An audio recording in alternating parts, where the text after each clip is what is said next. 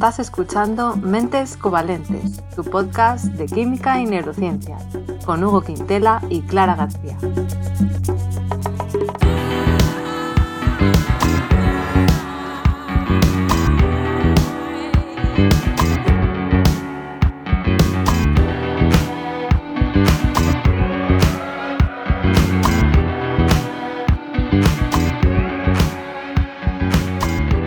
Bienvenidos al episodio 21, en el que vamos a hablar de dos ilustres científicos, un químico y un neurocientífico. Y no somos nosotros, ¿verdad, Hugo? Sí, pues mejor basta el guion ya. ¿Por qué? Porque tenía preparada mi biografía.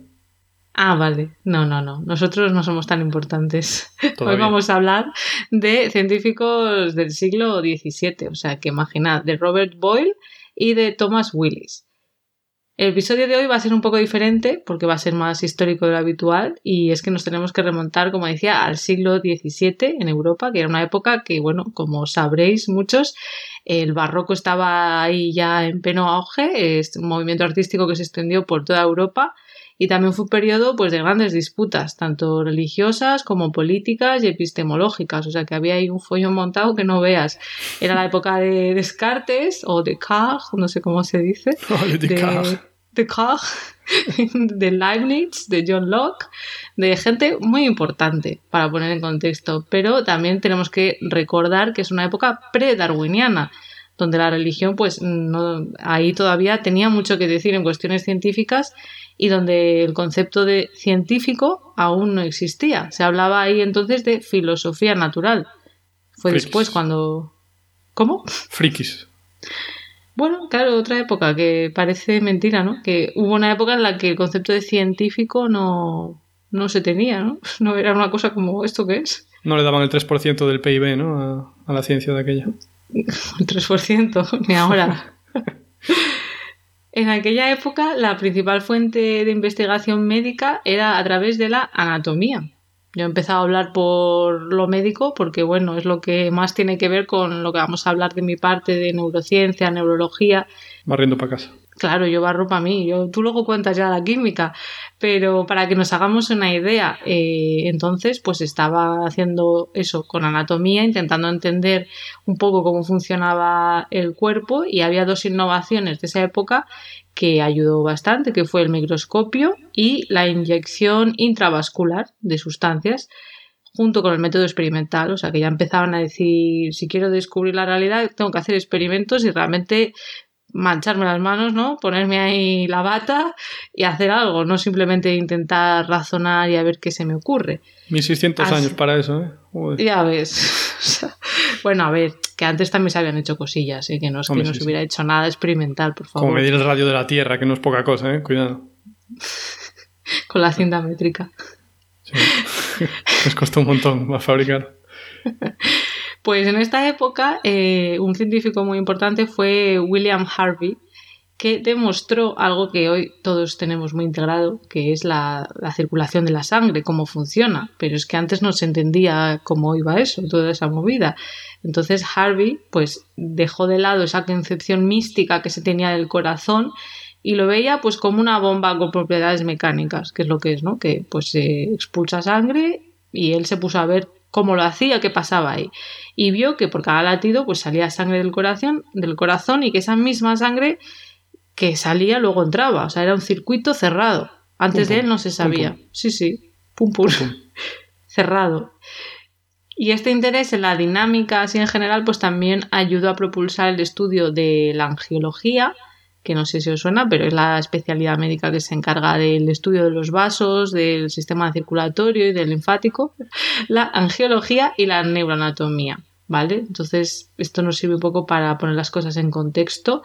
En esta época, además, había muchos cambios geopolíticos de Inglaterra, Países Bajos, Francia, Dinamarca, y estos países desplazaron a Italia como principal potencia investigadora de estos campos de medicina, que antes ya sabíamos que estos italianos pues eran los que estaban ahí petándolo, pero luego ya pues se reparte un poco más la cosa. Y también me gustaría comentar una cosa muy interesante y es que en esta época había dos corrientes para explicar los procesos fisiológicos.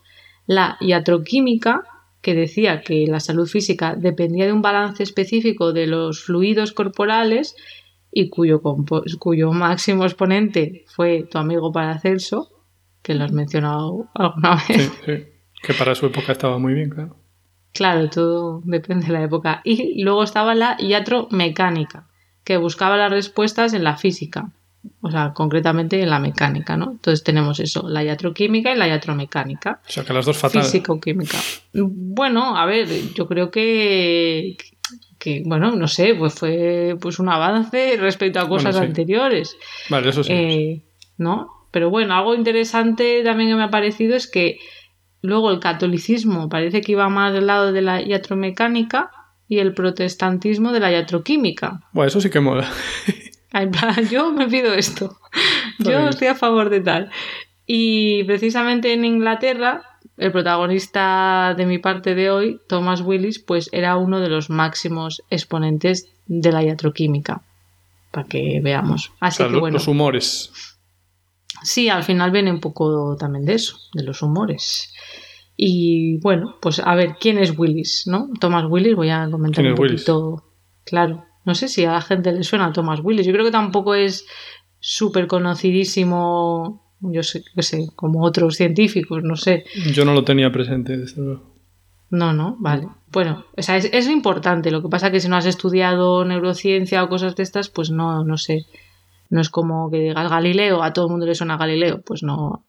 Thomas Willis es considerado por algunos el padre de la neurología, para que nos hagamos una idea de si es importante o no. Joder, no es por, Hombre, todo importante. Eh, por su trabajo de laboratorio, sobre todo, y ideas que relacionaban el cerebro con enfermedades. Porque fíjate tú qué cosa, mm, no era algo que se hiciera tanto de decir, a ver, si pasa algo en la anatomía del cerebro, puede ser que eso produzca una enfermedad neurológica, pues eso no era algo tan evidente antes.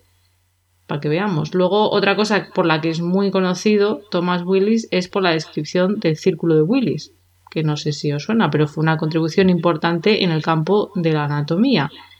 Eh, en inglés parece que se llama así, The Circle of Willis, pero en español, por lo que he leído, es el círculo, círculo arterial cerebral o el polígono de Willis. Aunque sea como una especie de círculo, tiene más forma de polígono.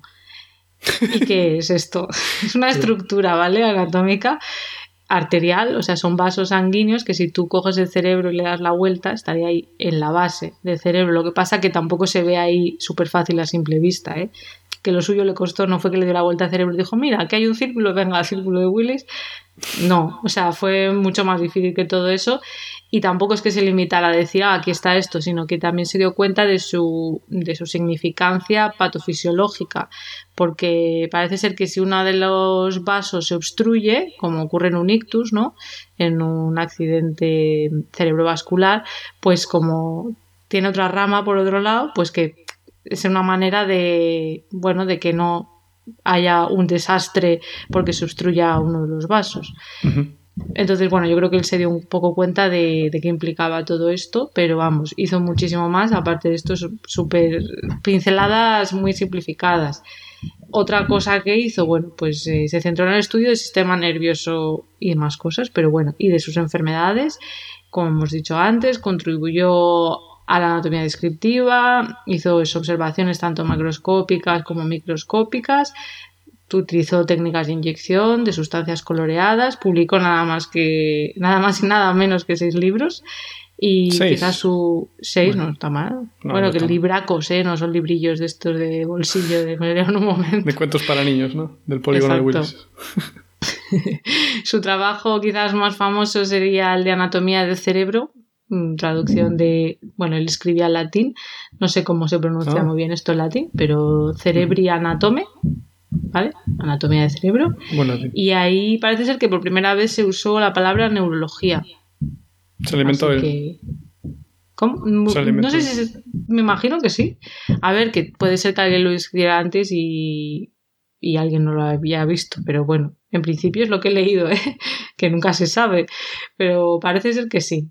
Y bueno, ahora que sabemos un poquillo por qué es famoso, iba a contar un poquito su vida, si te parece. Su vida. a ver, ¿dónde nació? Pues no te creas que no está mal su vida, ¿eh?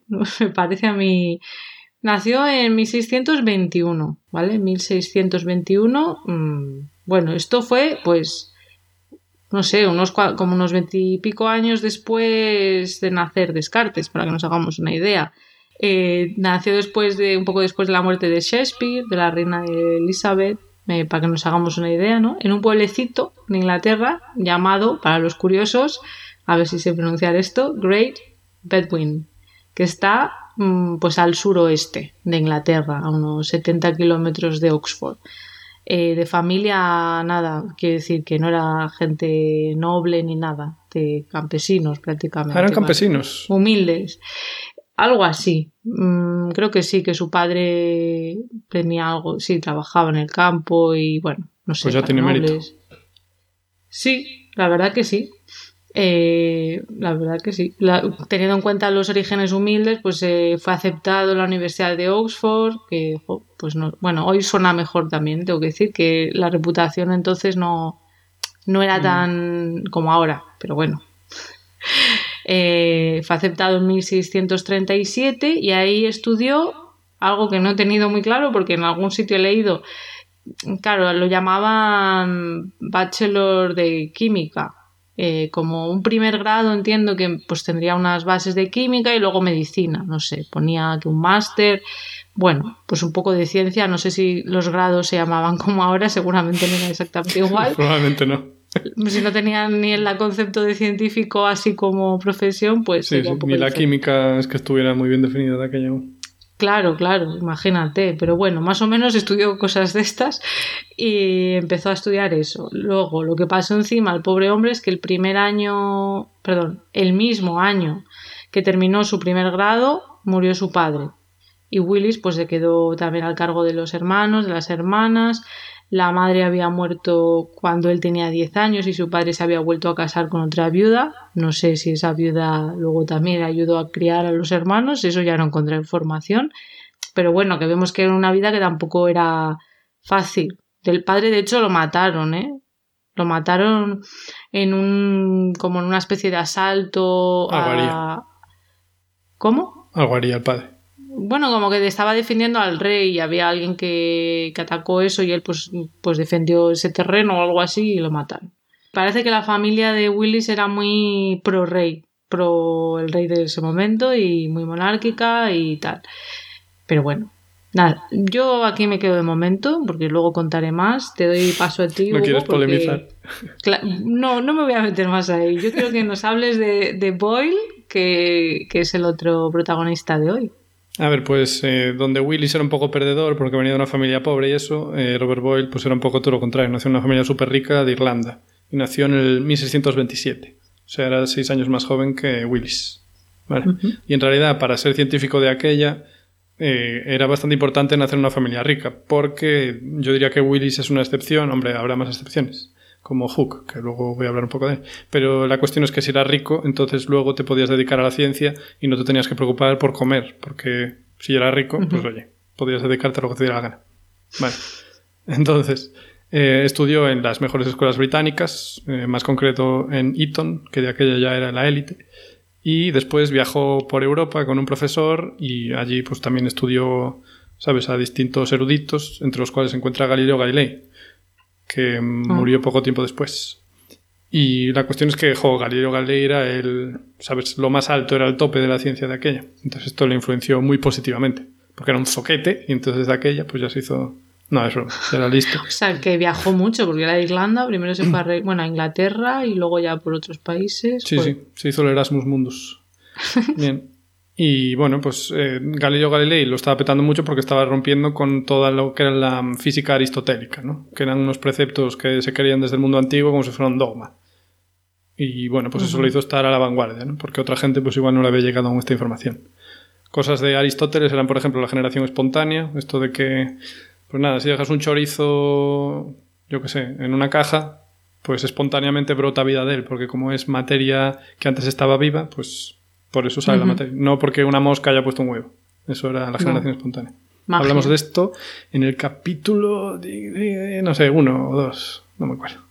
Vale. Mm. Eh, También otras cosas que decía Aristóteles, pues era esto de que los cuerpos tendían a no moverse, a estar estáticos, a no ser que algo les obligara a moverse.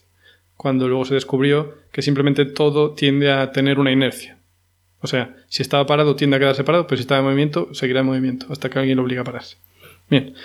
Entonces, un drama que tiene un poco en común con, eh, con Willis es que su padre se murió cuando era joven. Él tenía 17 años cuando se murió. Y la parte buena de eso es que, claro, él heredó mm, un montón de panoja. Entonces, pues eso, ya desde aquella pudo dedicarse a hacer lo que le diera la gana. Y una de las cosas que le dio la gana, pues fue meterse en lo que se llamaba la escuela invisible. Como mola, ¿eh? Mm. La escuela invisible. Que esto, Harry pues, Potter parece esto. Exacto, había superhéroes, ¿no? no, era pues es un grupo de frikis probablemente que les, les gustaba la ciencia, ¿no? Y uno de- otro de los fundadores, que era amigo de él, era Hook, que igual no suena por la película de Peter Pan. No, igual no suena por el... Por el eh, microscopio, la ley. ¿no? ¿Por qué? ¿No es el que inventó el microscopio? Efectivamente. Bueno, lo inventó, creo- lo inventó Bueno. Leeuwenhoek, un holandés, ¿no? ah, Pero es verdad. Él luego hizo otros modelos más perfeccionados y fue el primer que Mm. definió la palabra célula. Es verdad. O sea que Hook, potente. Y además hizo la ley de Hook.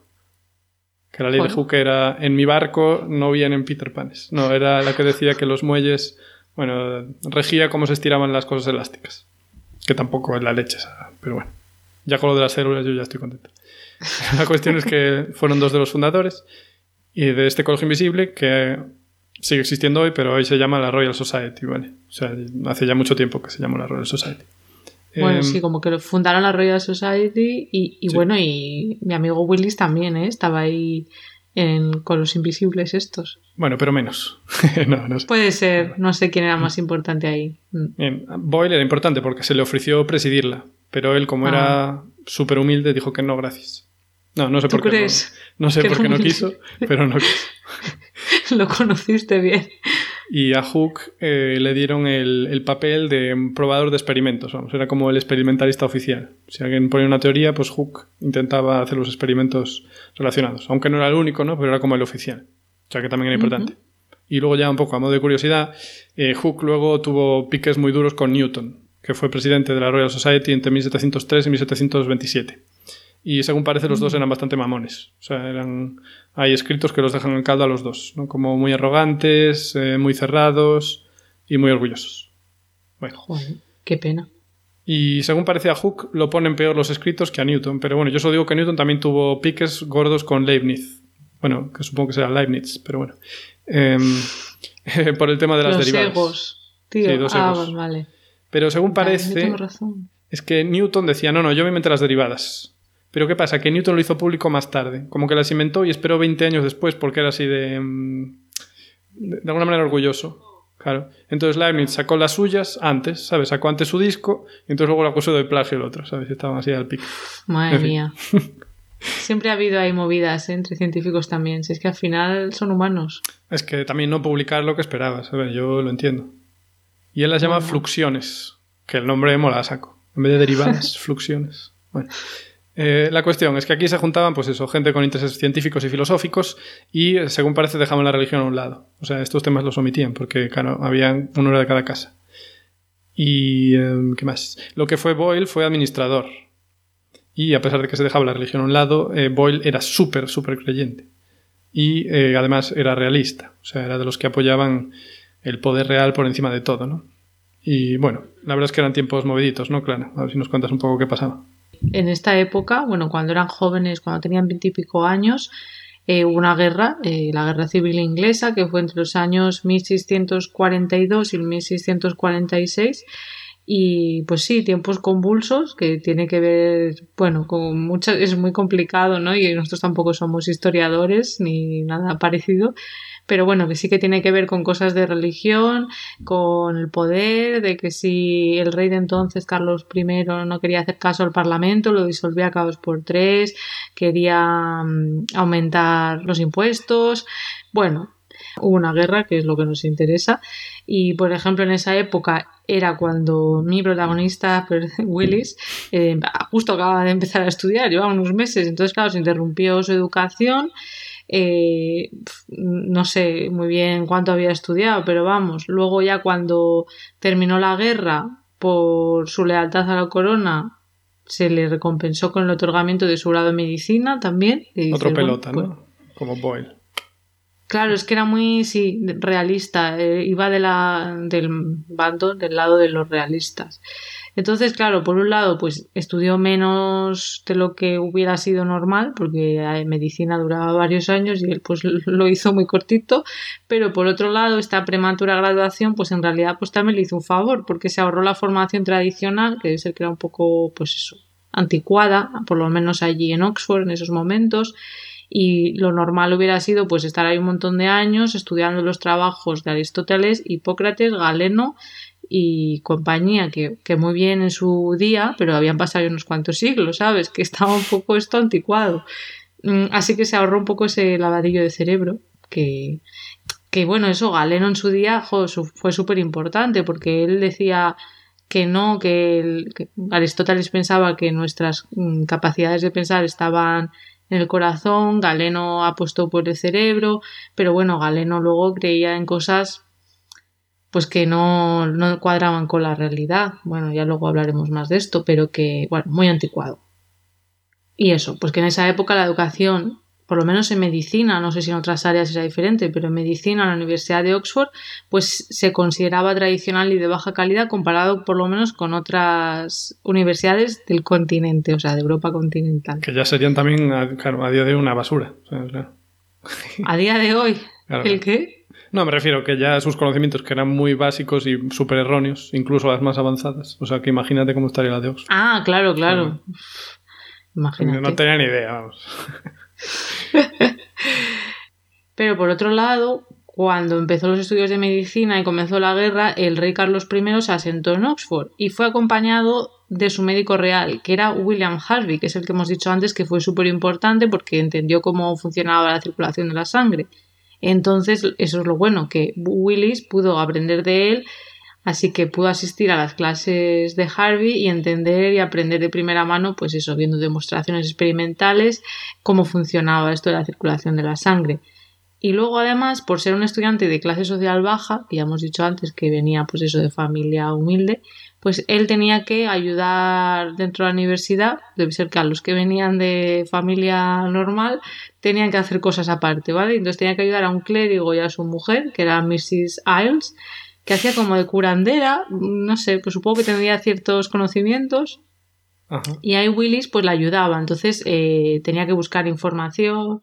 Ella estaba ahí pues intentando ayudar a gente a curarles y tal, y entonces Willis pues en vez de estar recurriendo a las enseñanzas de Galeno, como él pasaba de eso, ¿no? Pues no, lo que hacía era consultar la Farmacopedia londinensis, que era una lista de medicinas y remedios a partir de plantas, animales, sales, metales y todo eso. Entonces ahí se empezó a formar él un poco pues en alquimia, ¿no? Que precursor de la química.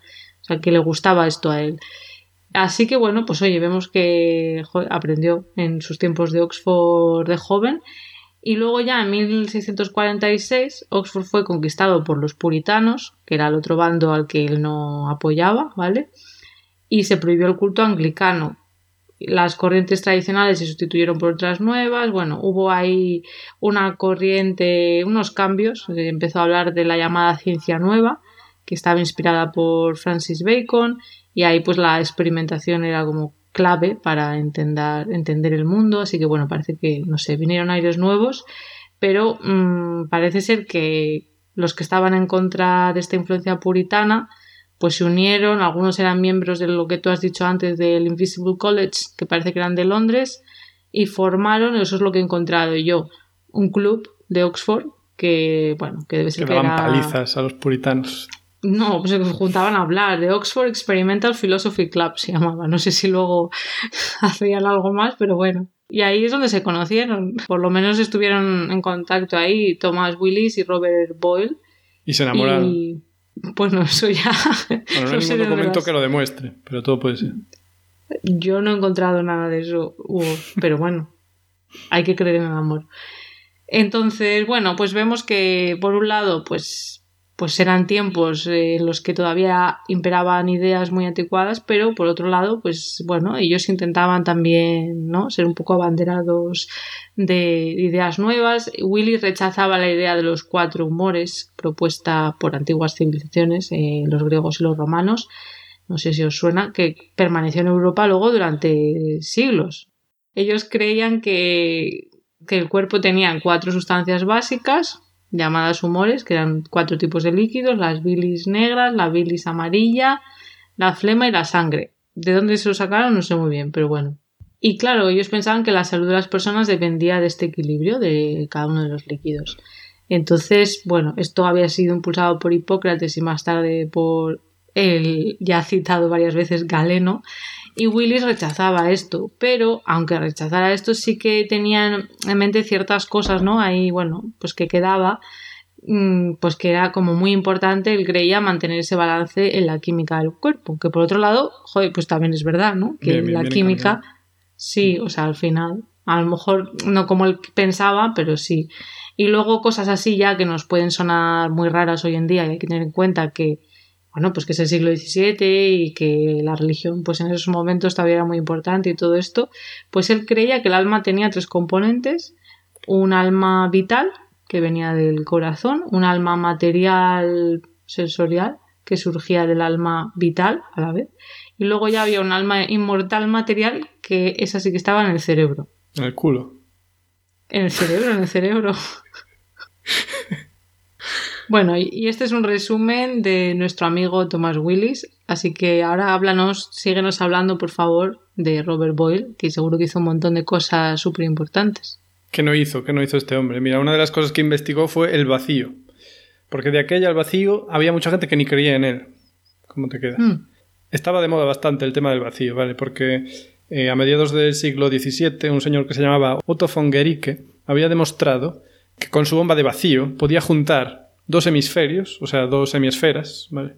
O sea, tú imagínate mm, la mítica bola del mundo, que como es barata, pues está hecha, se nota que está hecha de dos hemisferios, ¿vale? Y está hueca por dentro. Entonces este señor tenía también este rollo de metal, lo juntaba y tenía un agujerito, ¿vale? Por ese agujerito él se inventó una bomba de vacío, entonces hacía el vacío, luego lo cerraba y nadie podía separar esos dos hemisferios.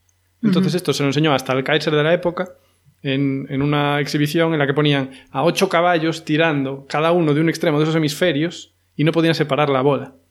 Yo he visto un documental en el que hacen una demostración de eso, de ese experimento. Y no, no sabía que era de ese o no me acordaba de este señor.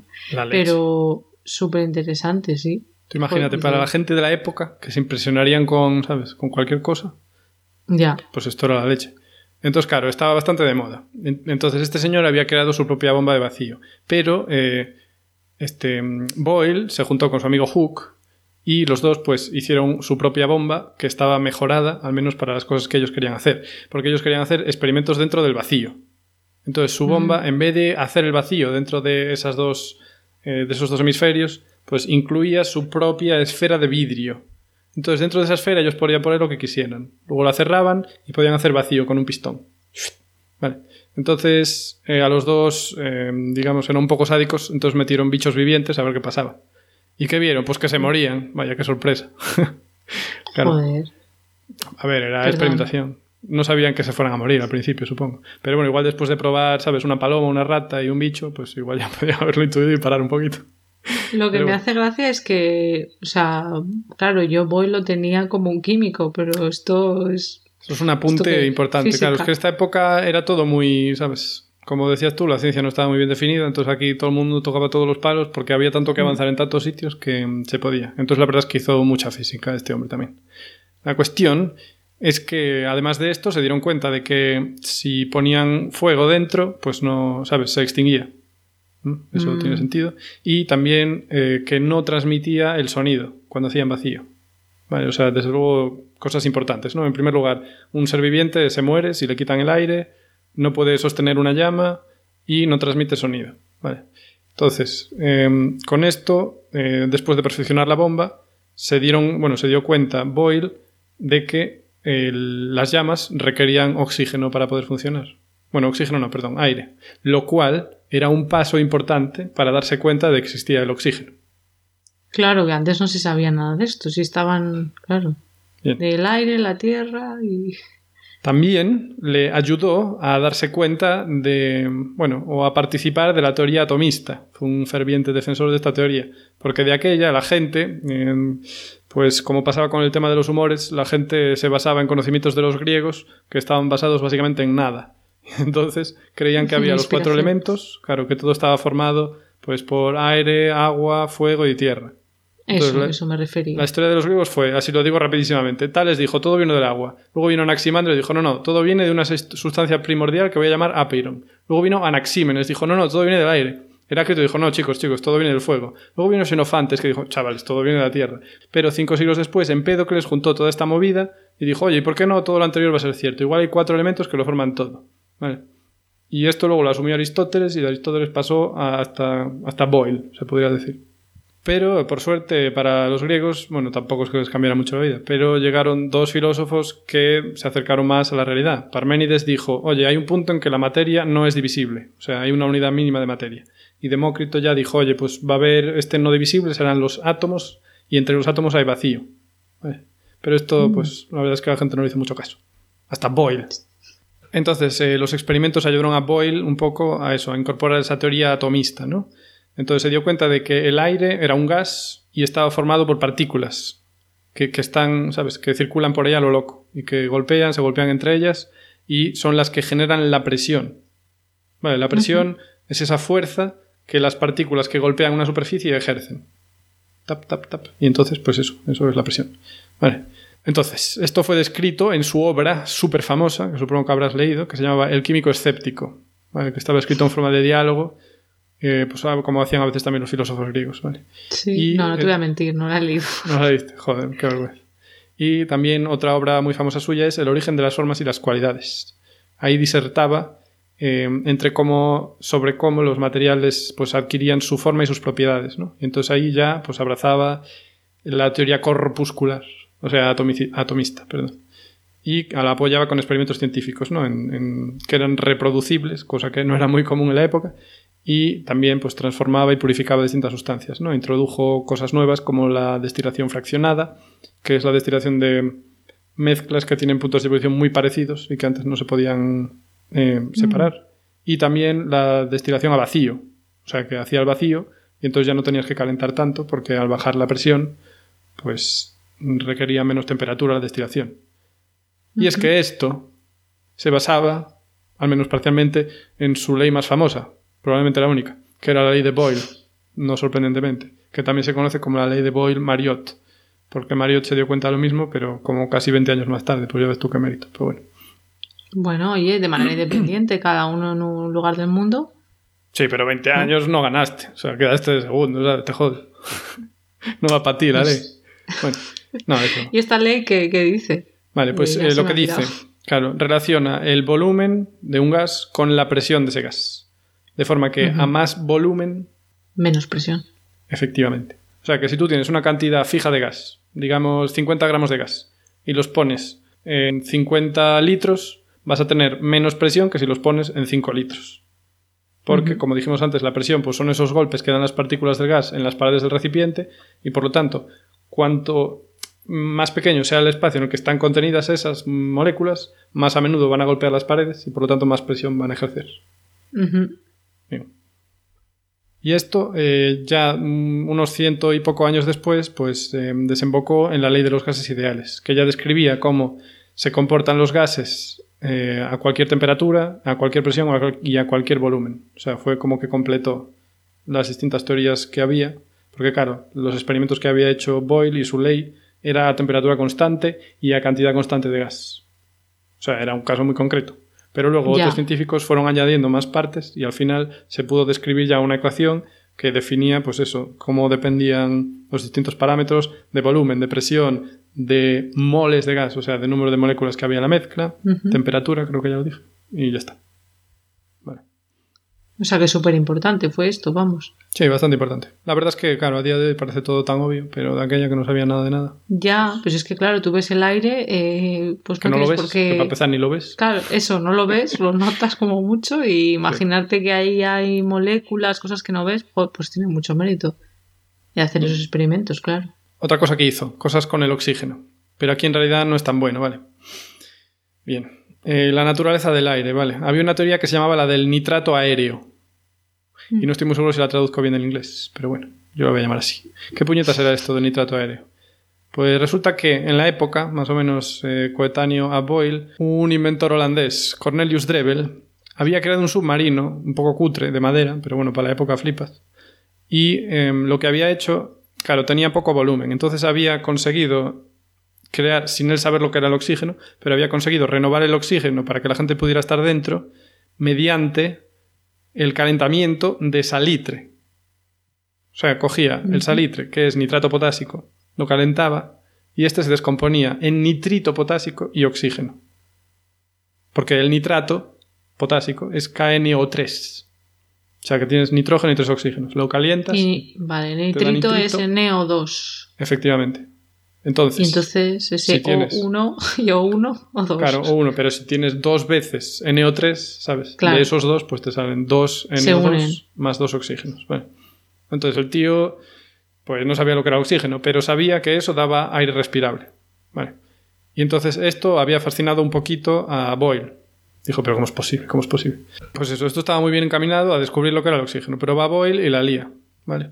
Porque era escéptico de que esta sustancia pudiera eh, sostener la respiración, ¿vale? Porque la verdad es que correctamente él había observado que el oxígeno, aún sin saber lo que era el oxígeno, pero que este principio que estaba ahí en el nitrato potásico siempre estaba presente en ácidos, ¿vale? Porque de aquella no se conocían muchos ácidos, pero se conocía el ácido nítrico o el ácido sulfúrico y todos tenían oxígeno. Y además sabían que esa cosa era corrosiva. O sea, cuando cogías un metal, pues se oxidaba y se empochecía. Entonces, Boyle era, digamos que no creía que eso fuera lo que sostenía la respiración porque era muy agresivo. Y tenía razón, pero no tenía razón. O sea, sí que es agresivo, pero lo respiramos igual.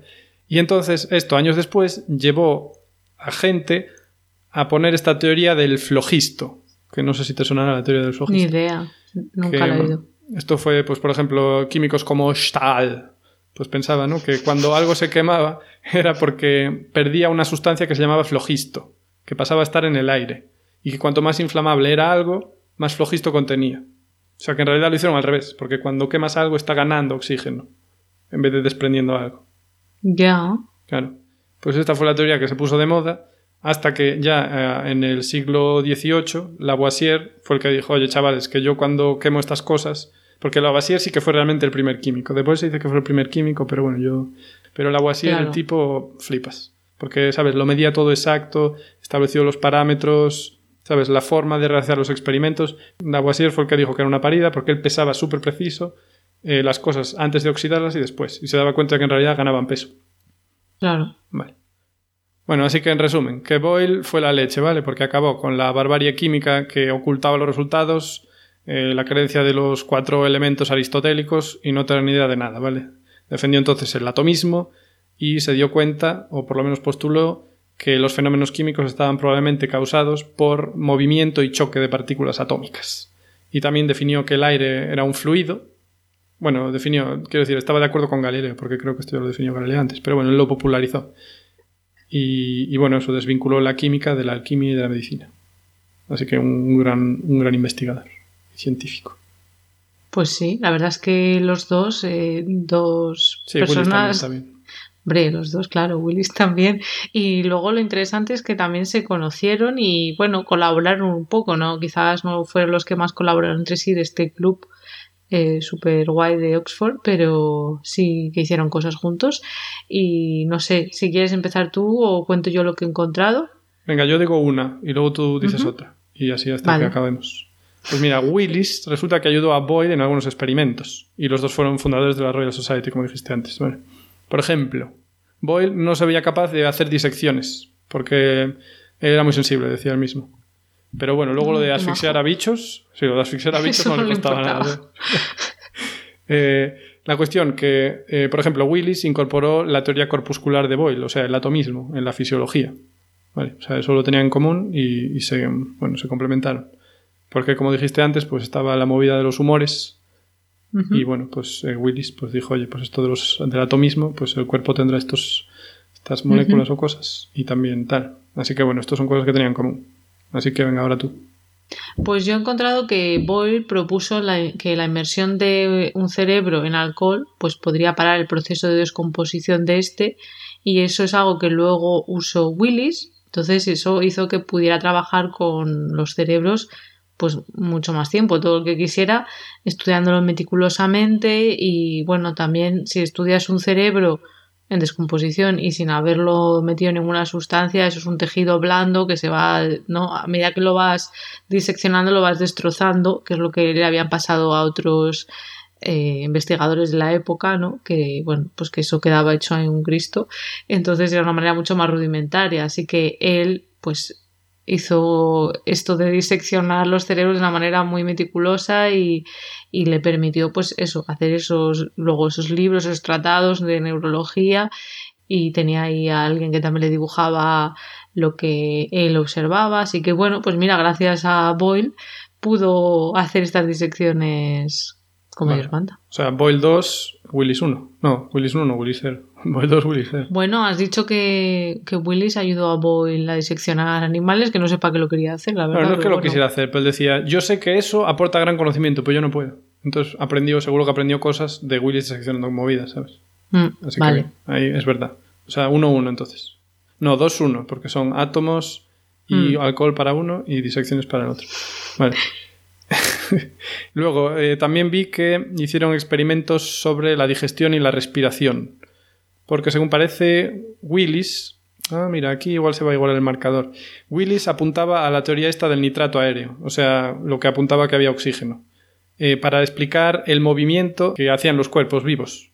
O sea, que decía algo así como que basado en el oxígeno había como pequeñas explosiones o algo así, y que de ahí, pues los nervios se activaban y te podías mover. Entonces, esto eh, no es correcto del todo por esto de las explosiones, pero eh, es verdad que necesitamos oxígeno para realizar metabolismos y movidas. Así que, punto para él. Boyle era muy escéptico con esto por lo que dije antes, ¿no? De que era corrosivo y tal. Eh, pero bueno, colaboraron juntos en estas cosas y también se criticaron mutuamente. Así que 2-2. Muy bien, bueno, está bien es- este compañerismo, pero que también te das críticas negativas, ¿no? Y te ayuda a mejorar. De eso va el Pues yo no, no he encontrado nada más, no sé si tú has visto algo más que colaboraran juntos. Yo tengo algo probablemente muy relevante. Bueno, algo relevante Ah. sí que era, mira. No, estaba de broma, pero bueno, algo relevante sí que es. Porque Boyle, junto con Christopher Wren, que ya sabemos que no es Willis, que también era de la Royal Society, pero con ayuda de Willis, que sí que era Willis, realizaron el primer experimento intravenoso, que yo sepa, que se documentó nunca. Pero no en seres humanos, claro. Y esto fue Vale. que le inyectaron bebidas alcohólicas a un perro. Y opio y movidas Joder. así. Para ver qué pasaba. Y pasó que después de inyectarle vino y no sé qué otras movidas, se emborrachó el perro. Y Willis, según parece, les aguantó el perro. Aguántame el perro. Y Pobre. O sea, que esa fue toda su labor. creo que sí. Y luego, y luego ya, creo que Willis ya hizo cosas más importantes y consiguieron hacer eh, una transfusión sanguínea entre perros, que fue exitosa. Y el perro no murió, por cierto, al que emborracharon, aunque lo pasó muy mal. Y ya está. Pues Christopher, has dicho Christopher Wren o algo Sí. así, ¿no? Pues este es el que dibujaba los dibujos de Willis. Al final Este eran es todos el- amigotes. Eran dos amigos, pero es que fue anatomista, astrónomo, geómetra, matemático, físico y uno de los arquitectos ingleses más aclamados de la historia. O sea, que era un- yo había leído que era arquitecto y pensaba que era un amigo de Willis, pero aparte, pero ahora que lo has nombrado tú, pues veo que estaba ahí en el circulito este de los invisibles y de Oxford y, y de los que llevaban el cotarro, vamos. Tiene que luego hicieron- Daba, daba para peli todo esto, ¿no? O para serie. Joder, serie. A lo mejor hay Oye, una... ponle buena serie, ¿no crees? los amigos de Oxford. ¿No crees? Friends, versión siglo XVII. Con el perro corriendo persiguiendo al perro, inyectándole algo. Eso sí, ni una mujer seguro, ¿no? No, Porque en esta época mm, Va- va a parir y poco más, vamos. Bueno, no sé, ¿eh? que no Bueno, te creas que También, ¿eh? O sea, También. las mujeres ricas no, pero las pobres trabajaban como que más. a deslomarse, no, pero también ha habido, hubo una época, ya hablaremos alguna vez de científicas de estos siglos, de 17, 18, 19, por esta época, porque hay algunas interesantes que, jo, que piensas, lo, lo tuvieron difícil, pero las que vinieron después casi que lo tenían más difícil, ¿sabes? Ah. Bueno, ya lo hablaremos, porque Vale. esto da para episodios interesantes. Pero bueno, que jugar, al final hemos en- aprendido un montón de cosas. No sé si tienes algo más tú que contar. Yo hasta aquí mi aportación de Willis. No, yo ya me quedo aquí también. Interesante todo. Da para ser. Sí, sí, la verdad es que, bueno, era, hemos dicho, un químico y un neurólogo, pero eran, bueno, era eso. Yo lo de amantes no sé de dónde te lo sacas, sinceramente. Eh, pero bueno, chicha a las series. ya. Que hubiera una tensión ahí. Pero que quiero decir que químico, pero vamos, químico por, por llamarlo algo, que era, pues era gente Sí. que, filósofos naturales que llamaban entonces, que bueno, pues que estudiaban el mundo, ¿no? Cada uno luego se especializaba a lo mejor un poco más en algo. Willis parece ser que sí que más en medicina, fisiología, cerebro, pero el tuyo, vamos, que bastante Sí, variadito, Se ¿no? portó bien. Lo que hizo. Bueno, pues eh, esperamos que os haya gustado este episodio histórico del siglo XVII. Hasta aquí el episodio de hoy. Como siempre, todas las referencias estarán en las notas del programa y en la web de Podcastidae, la red de podcast a la que pertenecemos, que es podcastidae.com, la página web. Y luego, si queréis apoyarnos, pues os podéis suscribir desde vuestro reproductor preferido darle a me gusta, dejarnos comentarios y seguirnos en redes. En Twitter estamos como arroba cobalmentes y en Instagram y Facebook como mentes covalentes. Hasta la próxima. Venga.